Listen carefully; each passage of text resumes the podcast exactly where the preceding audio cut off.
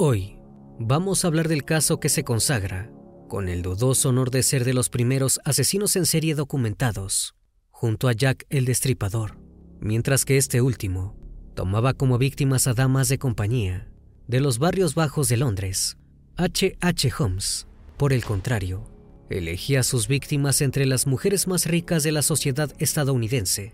Otra de las diferencias con el tristemente célebre Jack es que mientras este no fue capturado nunca, Holmes sí, el destripador asesinaba y dejaba a sus víctimas en las calles. Por el contrario, Holmes las hacía desaparecer. A pesar de estas diferencias, los dos eran unos viles asesinos que sembraban el terror en los lugares en los que estuvieron. Como si eso fuera poco, Holmes construyó una fortaleza para aniquilar, un lugar que fue apodado el Hotel del Horror o el Castillo del Terror. Con una mente pervertida, se tomó el trabajo de construir, con el dinero de sus víctimas por supuesto, una edificación enorme que tenía un solo propósito, el de ultimar sin piedad. Hoy vamos a adentrarnos en ese lugar horrible que todavía sigue viviendo en la mente de muchos, a pesar de que fue destruido, ese lugar que todavía existe entre los fragmentos de la noche.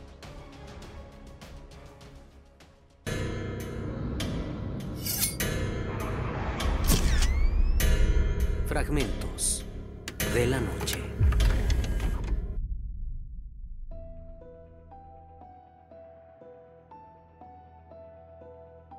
Su nombre original era Herman Webster Mudgett y nació en Gelmantown, New Hampshire, el 16 de mayo de 1861. Su lugar de origen era muy pequeño y con pocas posibilidades de progreso. Su madre fue Tiedy Page Priest, una férrea puritana de padres peregrinos que en 1620 desembarcaron desde el Mayflower. Su padre fue Levi Horton Mudgett, un hombre alcohólico y abusivo para algunos, y un don nadie, según otras crónicas. De niño, fue un solitario y padeció burlas, acoso y golpes por parte de sus compañeros de escuela, para los que siempre fue un fenómeno. Él poseía un carácter muy temeroso y siempre estaba sin compañía. Un día, según él mismo contó, algunos de sus compañeros lo acorralaron y lo obligaron a tocar un esqueleto humano que se habían robado de la sala de anatomía. Según él, en ese instante su vida cambió y supo que la muerte, como tema y objeto de misterio y fascinación, iba a acompañarlo para siempre. Además de esto, tenía dos características que comenzó a exhibir desde muy temprano, su gusto por el dinero y su odio por las mujeres, en especial por las que tenían dinero en demasía. Ambos intereses iban a estar sumamente relacionados en su accionar. Quería estudiar medicina, pero su origen muy humilde no se lo permitía. Había conseguido algunos dólares, estafando gente, vendiendo una pócima que prometía terminar con el alcoholismo, pero no le alcanzaba con eso. Así que a los 18 años empezó a hacer otra cosa, algo que lo iba a acompañar también hasta el final de sus días, algo deshonesto y vil.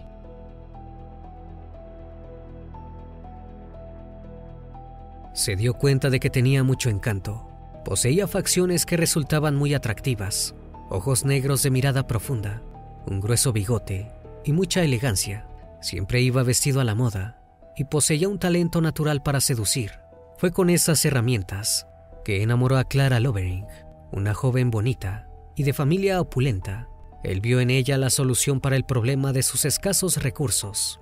Ahora sí, iba a poder estudiar medicina, y así lo hizo. Se casó con la joven y estudió la carrera. Al finalizar sus estudios, también finalizó su matrimonio.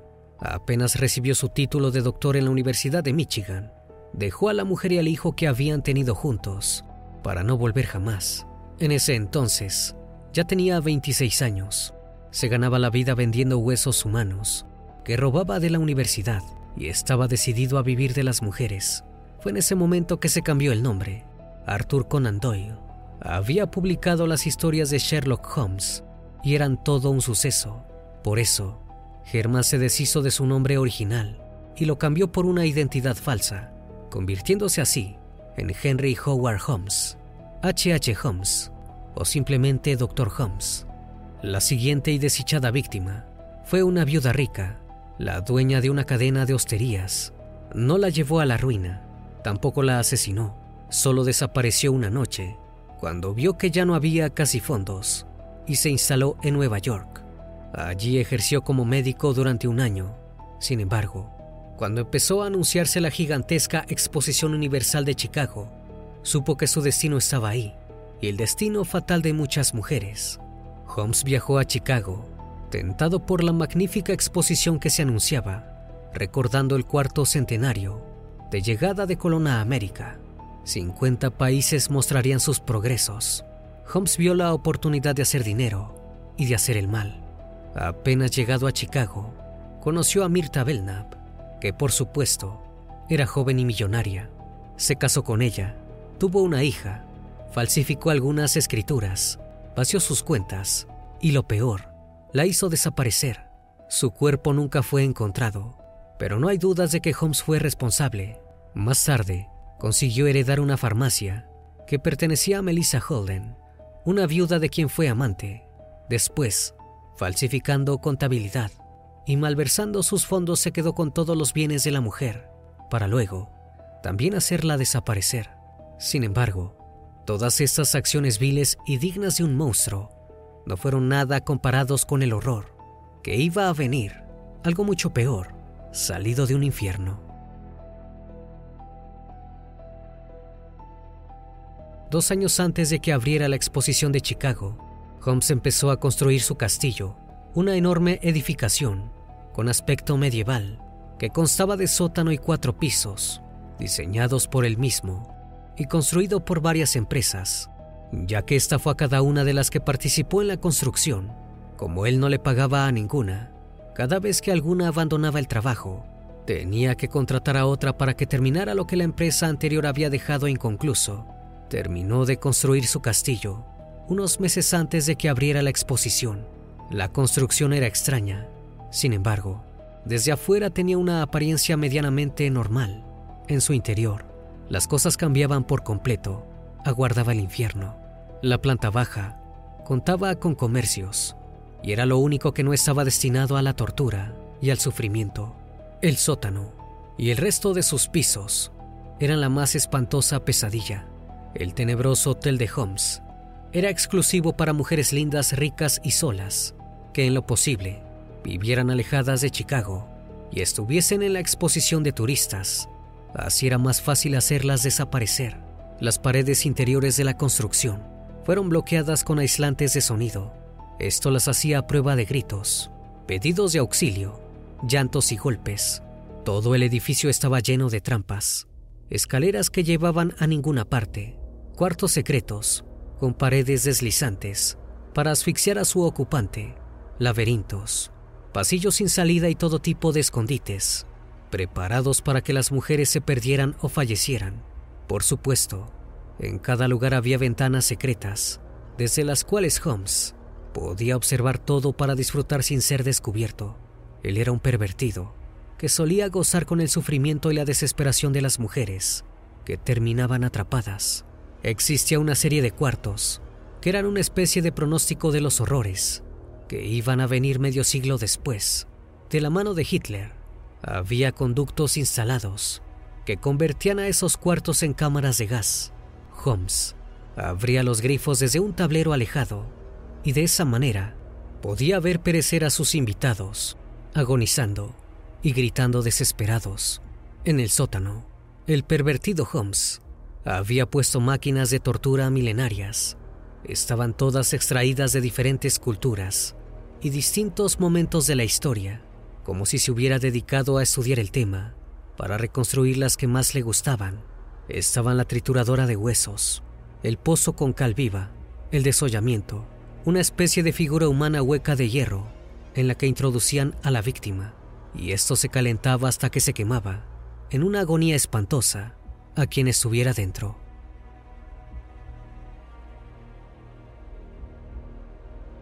Una de las máquinas instaladas llamaba específicamente la atención. Era una especie de robot precario, cuya función era la de hacer cosquillas en la planta de los pies de las víctimas, que terminaban muriendo de risa. Para finalizar los horrores, un montacargas y dos estructuras parecidas a toboganes servían para hacer bajar los cuerpos a una bodega, donde eran disueltos en una pileta de ácido sulfúrico, reducidos a polvo por incineración o hundidos vivos en una bañera llena de cal. El castillo de los horrores de Holmes funcionó hasta que la exposición se terminó. Cuando ya no había gente ni turistas atraídos por el evento, el castillo también entró en crisis. Cada vez había menos víctimas y las finanzas del lugar estaban casi agotadas. Para hacer frente a esa situación, Holmes recurrió a un método que por supuesto era ilegal y conllevaba peligros. Incendió el último piso y reclamó 70 mil dólares a la compañía de seguros. Pero pronto se dio cuenta de que había cometido un error terrible. El seguro probablemente iba a abrir una investigación antes de pagarle.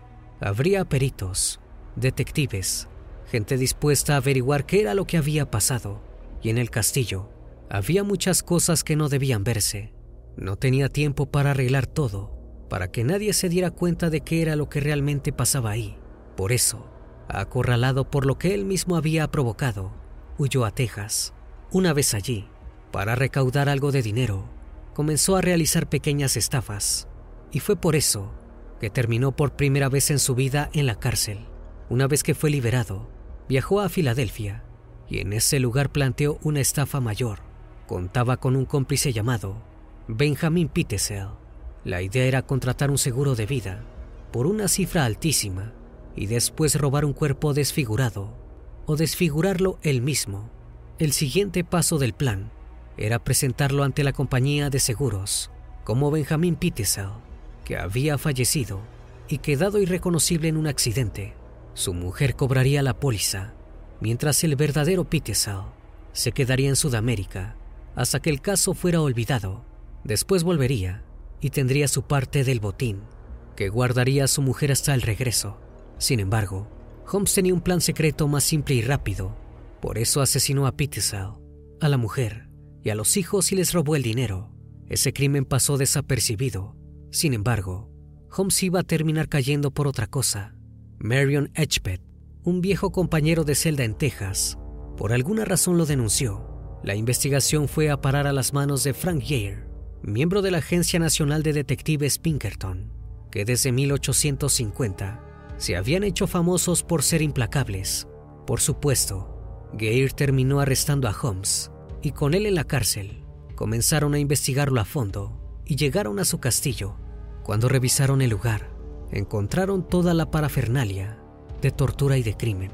Y no solo eso, cuando siguieron investigando un poco más, dieron con un testigo que brindó una declaración espeluznante.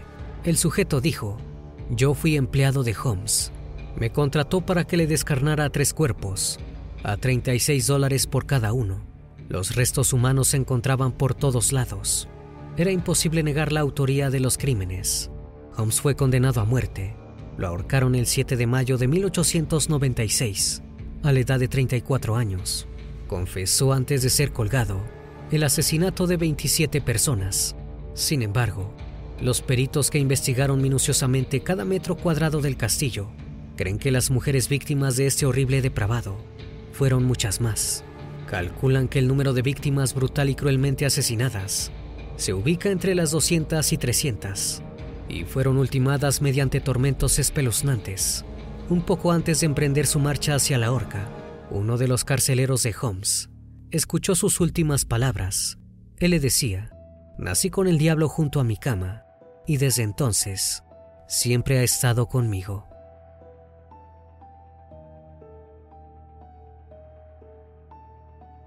Espero que esta historia haya sido de tu agrado.